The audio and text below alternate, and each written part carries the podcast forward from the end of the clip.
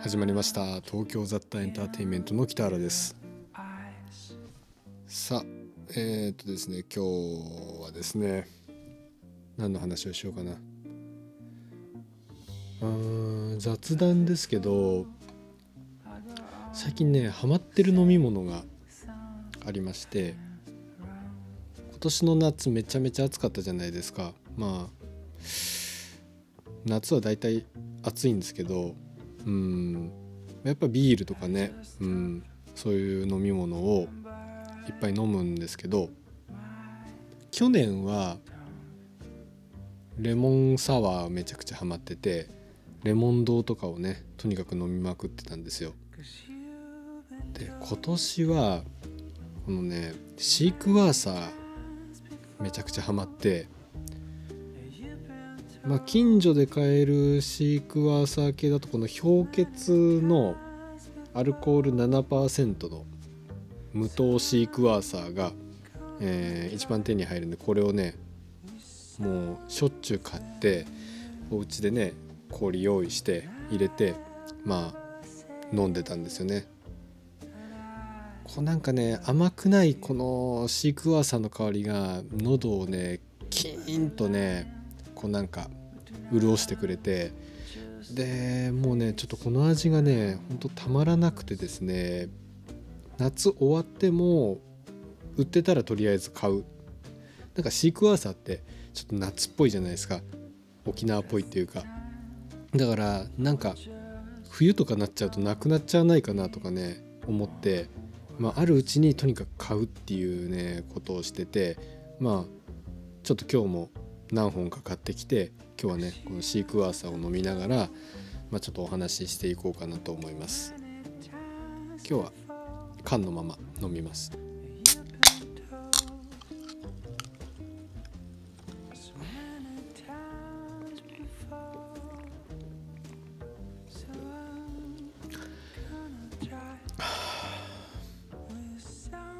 なんか冬は冬で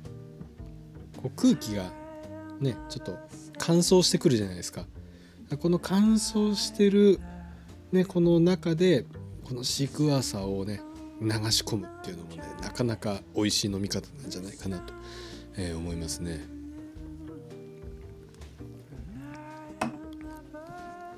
あー美味しい。うん最高だ。さてさてさて。先日のポッドキャストで何の話しようかなって、まあ、予告っぽいこと言ってたと思うんですけど最近見た映画ディズニープラスで「マイ・エレメント」が配信されて、えー、それを見ました。あとはネットフリックスでデビッド・フュンチャー監督の最新作マイケル・ファスベンダー主演の「ザ・キラー」これを見ましたね。どっちも良かったんだよな。どっちの話しようかな。まあじゃあちょっとザ・キラーの話をしようかな今日は。うん火がつかない。まあいいか。うんで、えー、ザ・キラーなんですけど僕ねデビッド・フュンチャーの映画がもうとにかく大好きなんですよ。うん、ちょっとその話からしようかな。デビッド・フィンチャーの話から。デビッド・フィンチャーの作品を、えー、初めて見たのが「エイリアン3」でしたね。エイリアンを見たのが小学校3年か4年の時にエイリアンのビデオが家にあったんでそれを見てものすごい衝撃を受けて本当にちょっとおしっこ漏らすぐらい怖かった経験をしてでですねすごい怖かったけど面白かったっていうそのどっちの気持ちも入り混じっててこれをねちょっと他の人と共有したいなって僕思ってあの小学生のね同級生友達を呼んで家で鑑賞会をしたんですよエリアンの。でやっぱり友達も僕と同じようにめちゃめちゃ怖がってテーブルの下に隠れたりとかしながらエリアを見てたんですよね。でその日の夜だったかな次の日だったかな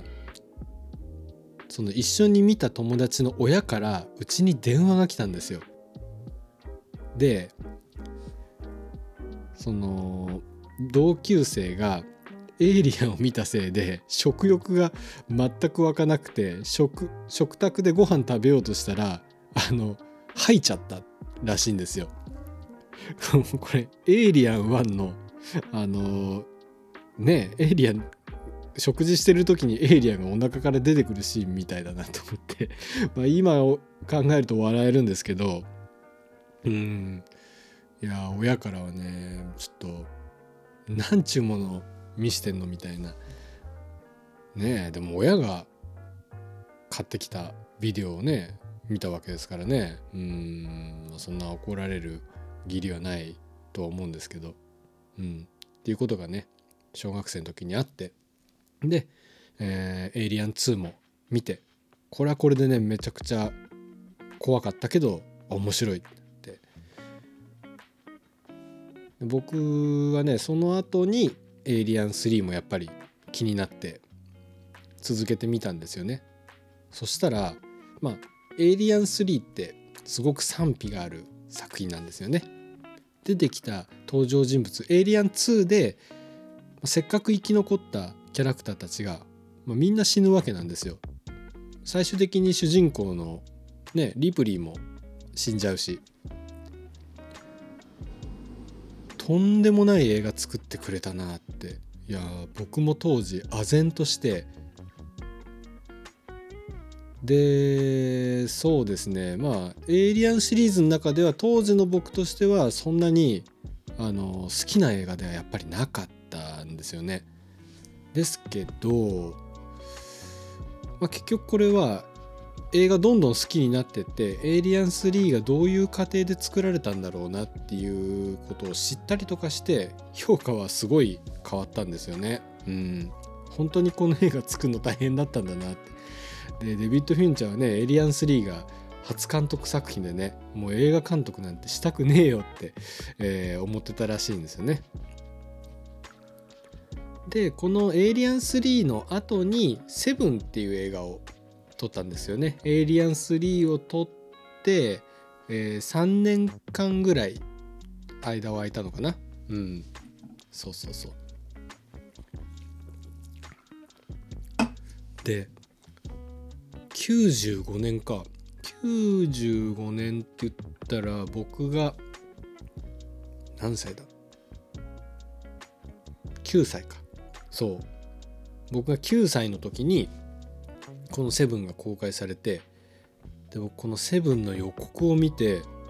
めちゃくちゃかっこいいなこれと思って。でブラッド・ピットが主人公なんですよねセブン。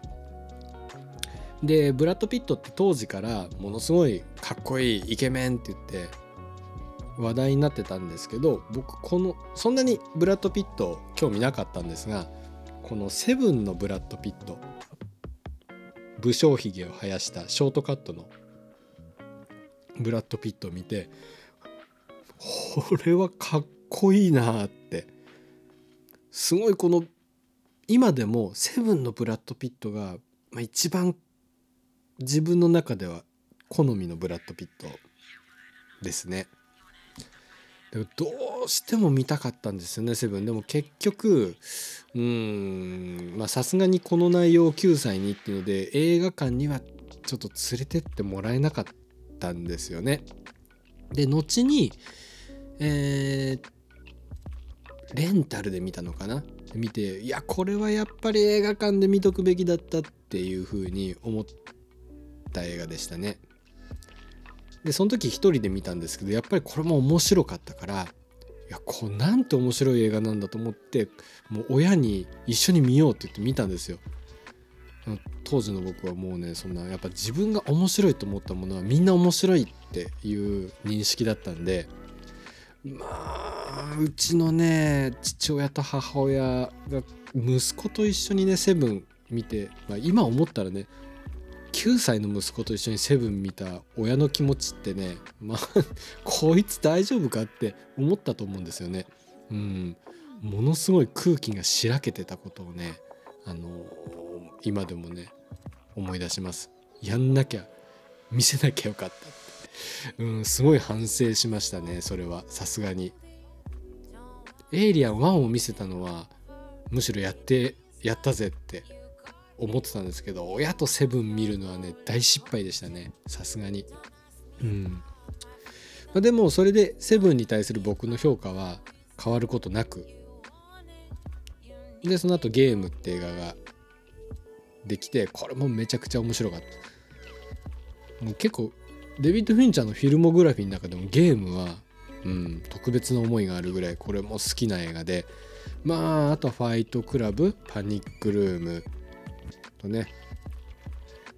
ゾディアックベンジャミン・バトンソーシャルネットワークドラゴンタトゥーの女ゴーンガールマンク全部で何本だろうな1234567891011で、えー、ザ・キラーを入れて12本。劇場公開作品を作ってるの。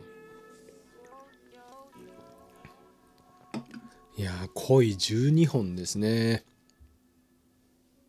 まあファイトクラブは本当にカルト的な人気のある作品で僕ももちろん大好きな映画です。このね次に作ったパニックルームをねめっちゃ好きなんですよ。やっぱりデビッド・フュンチャーって言ったらこうちょっとサイコスリラーとかサスペンスとか暗い雰囲気っていう作品が多くてパニックルームももちろんあの終始暗い映像の中で描かれる作品なんですけどこれはねなんかちょっとデビッド・フュンチャーが作るホームアローンみたいな感じでね。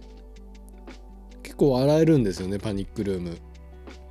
うん。全然コメディみたいな感じ作ってないんですけどでもなんかまじ真面目にホームアローン作ったらこんな感じみたいな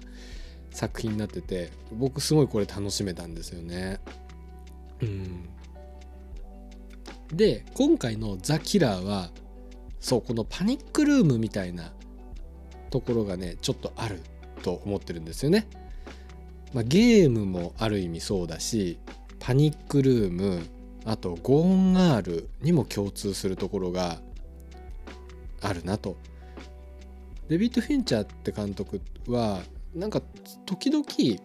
こう真剣に笑えるような作品とかねあなんか思った感じの映画と違うんだなこれっていうのを挟んでくるんですよね。うん、で今回の「ザ・キラーは」えー、内容はまあ凄腕の殺し屋がミッションに失敗してであの自分の奥さんが失敗したせいでまあ病院送りにされてしまってでその復讐のために、えー、自分の奥さんをもうボコボコにしたやつらを殺したりして、えー、まあ、どうなっていくかっていう話ですね簡単に言うと。まあなんでなかなか骨太の、えー、サスペンススリラーみたいな感じの映画なのかなと、えー、思ってたわけなんですよね。でこれねいろんな例えば映画 .com とかのところにもやっぱりサスペンススリラーって書かれてるんですよ。でも蓋を開けてみたらいやこれコメディーじゃんって思いましたね。これはもうもちろん僕の中ではいい意味でもう2回思うなんか癖になるんですよザ・キラ最初はなんか思ってた映画とちょっと違いすぎるってなって何見てんだろうって思ったんですよ。だけど見終わったらいろんなことが気になってちょっともう一回見ようと思って見たらいやこれめちゃくちゃ面白いなって。113分っていうね上映時間もすごい見やすくて、うん、何回でも見れる時間ですねこれは。うん。まあ、オープニングからねすごいかっこよくてすごい短いオープニングなんですけどね。デビッド・フィンチャーっていつもオープニングクレジットにすごい力入れてて、うん、しっかり見せるんですけど今回はね結構手短だけどすごい印象に残るオープニングクレジットでさすがだなと思ってで最初のマイケル・ファスペンダーが、まあ、ミッションに失敗するくだりがあるんですよね。そこのくだりがすごい長いんですけどこんなに長い前振りをしといて失敗するんかいっていう感じでそこもね特に2回目改めて見ると結構笑えるんですよね。うんまあ、これがねかったるいって思う人もきっといると思うんですけど僕はすごい面白かったなで物語は基本的に主人公の心の声がずっと流れてるんですよね。でこの殺し屋自体は普段なかなか喋んないキャラクター無口なキャラクターなんだけど心の中ではこんなにいろいろくっちゃべってるんだっていう感じなんですよね。でねこのなんだろうな要はこの主人公が失敗してで雇い主の人に「お前失敗したろ」って言ってまあ報復を報復っていうかその失敗したせいで奥さんやられたりとかまあするわけなんですけどこの主人公って意識高い系の主人公なんですよマイケル・ファスペンダーは。も持ち物にすごいこだわりがあってで自分はこういう手順で殺すんだっていうルールがあってであの落ち着く時はこの音楽をかけるんだそして、えー、心拍が60になったらあの落ち着いてきたからそこで殺すって言って手に時計みたいのをつけてて自分のね心拍数を測ってたりとかしてよしよしって言ってで道具もすごいこだわっててうん。意識高い系のおしゃれこだわり屋さんの殺し屋なんですけど、まあ、失敗しちゃったもんだからね、うん、でもいやちょっと待って俺本当はあのちゃんとできるから今回は運悪くね失敗したけど本当は俺ちゃんとできるやつだからそれちょっと証明しますみたいな感じで自分は本当はできるやつなんだよっていうのを証明するためにあのー、まあ殺しに行くみたいな感じの話なんですよね。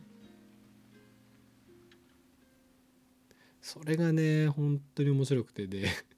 本当になんかこの場面で音楽聴くかっていう。逆にそれ意識低いだろって。後ろから人来たりとかした時に音楽聴いてたら殺し屋として失格だろっていうことがね結構いっぱいあるんだよね。この人完璧なように見えてもう穴だらけで確かに腕はいいんだけどうん超一流ではないし、うん、一流なのかどうかも怪しい。腕はあるんだけどうん腕はあるけど決して一流の仕事には見えないなっていう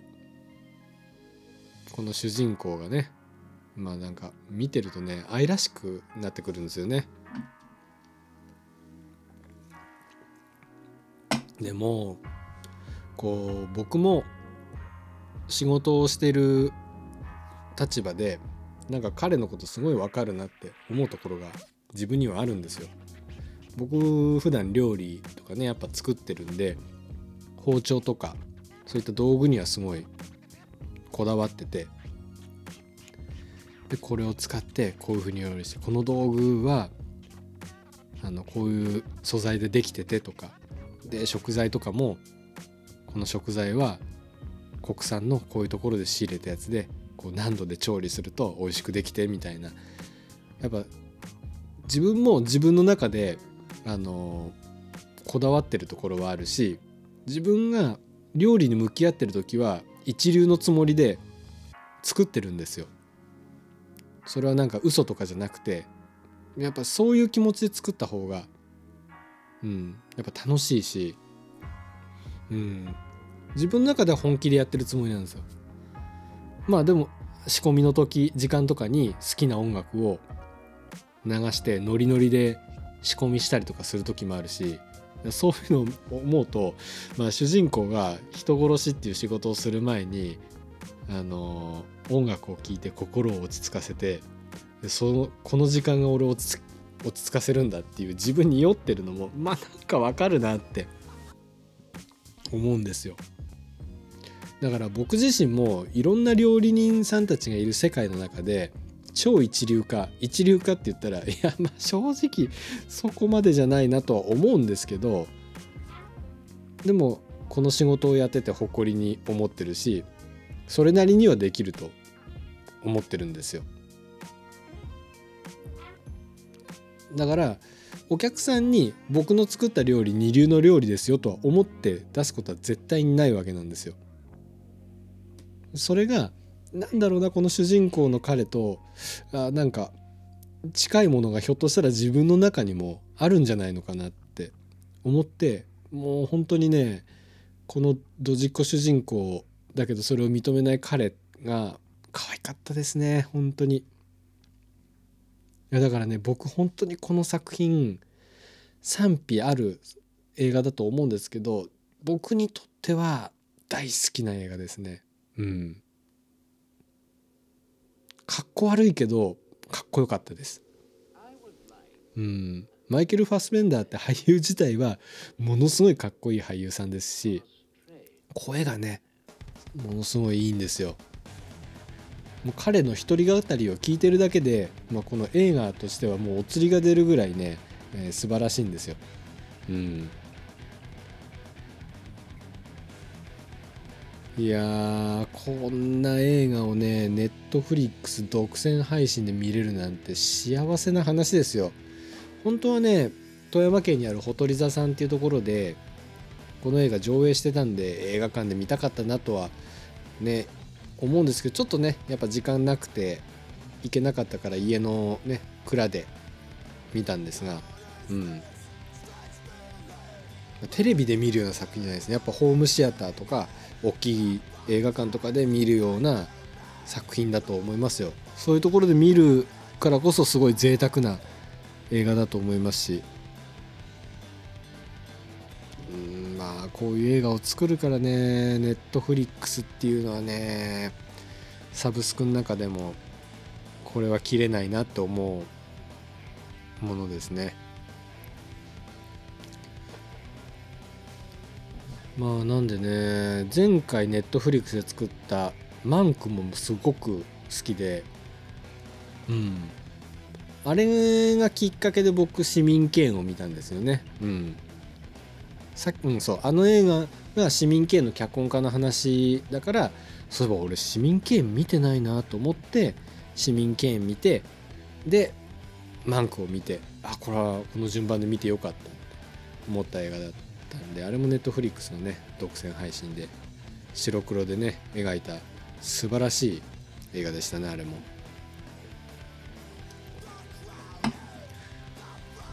デビッド・フィンチャーの映画はね白とか黒とかの描き方にすごいこだわってるんでマンクのもう完全白黒表現でデビッド・フィンチャーを見れの映画を見れたっていうのはすごい贅沢な体験で。うん。いやまたね白黒でなんか映画撮ってほしいなとは思いますね。うんこの「ザ・キラー」を見たせいでねデビッド・フィンチャー熱がまたついてしまって最近また見直してるんですよね。一番最近だとえー、僕の大好きなゾディアックあとドラゴンタトゥーの女とかも見直しましたね。うん。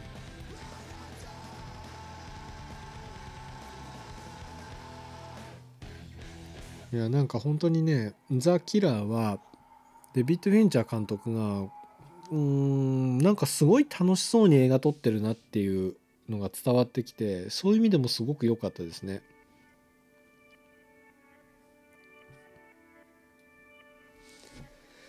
まあ思った映画と違うっていう話だと最近北野武の首これ見たんですよ。いや これもねちょっとネタバレの話になっちゃいますけど予告とこの映画全然違うじゃんってこれも思いましたね。まあわざとやんなかったんでしょうね。めちゃくちゃ BL 映画だったんですよね。あの予告で流れるこの南国営みたいなところからまさか エンケンさんとねあのーめちゃくちゃディープキスするとは思わなかったですね。すげえなこの映画そういう映画かと思って、まあ、そういう映画ってのは BL っていうだけじゃなくてあこれは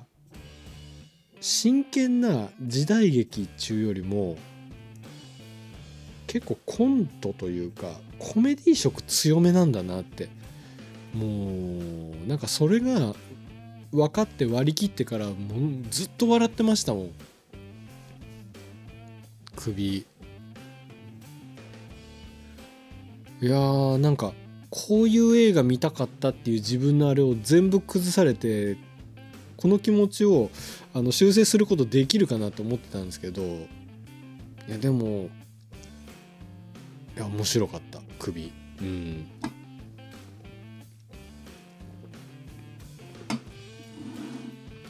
なんだろうな現代劇に決してしてるっていうわけではないんですよね。なんか最近あるなんか流行ってるじゃないですか。戦国えっとなんだっけ。えっとなんだろうな。現代劇っぽいその時代劇。えっと超高速参勤交代とか。うん。あとは三国志とかも最近なんかありましたよね。あれ僕絶対嫌いだわ。あのタイプのやつ。うん。とかね。うん。ああいう今今風の言葉をめちゃくちゃ喋る時代劇とかねなんかああいうのって浅いって思っちゃうんですよ僕。すごい浅いなって。なんかそれ言ったら面白いって思ってんのかなって。えこれ笑わせるために言ってんのかなとか。昔の言葉を知らないから調べるのめんどくさいからこういう脚本になってるのかなとか。観客のことバカって思ってるのかなとかねすごい思っちゃうんですよね。でも今回の首はそういうことじゃないんですよね。その北野武というかビートたけしのそのフィルターを通して当時の戦国時代を描くとこういう風になるというかその北野武の生きてきたそのなんだろうなギャグの世界というかお笑いの世界とかのフィルターを通して描くとこういう風になるというか。ちょっとねまあ僕もまだ1回しか見てない。ちょっとこの辺をねうまく言葉にするのは非常に難しいところなんですが今風にやるじゃないんですよとにかく。うん。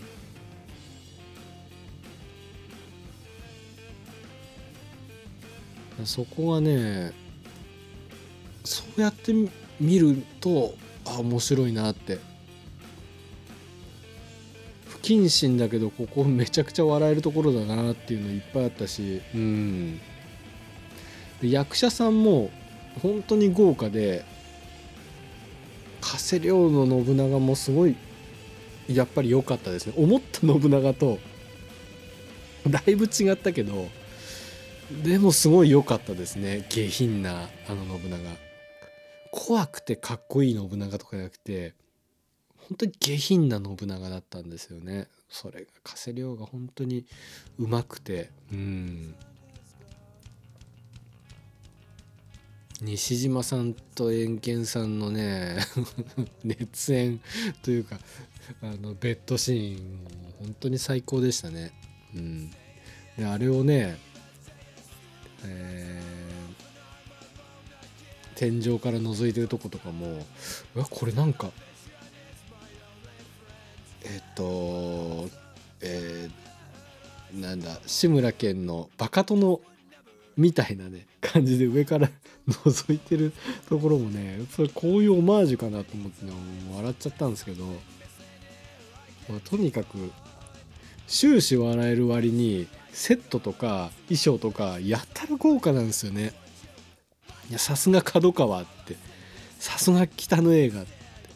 あの辺は本当にそのその差がすごいんですよ。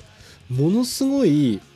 お金かけて作ったセットの中でやってることは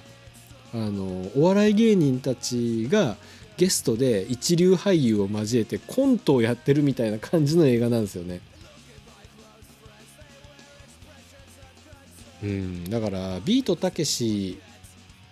の映画でしたね今回。北野武の映画っていうよりも。みんなやってるかとかね。花火とか菊次郎の夏とか。そういう感じの映画ではなかったですね。うん。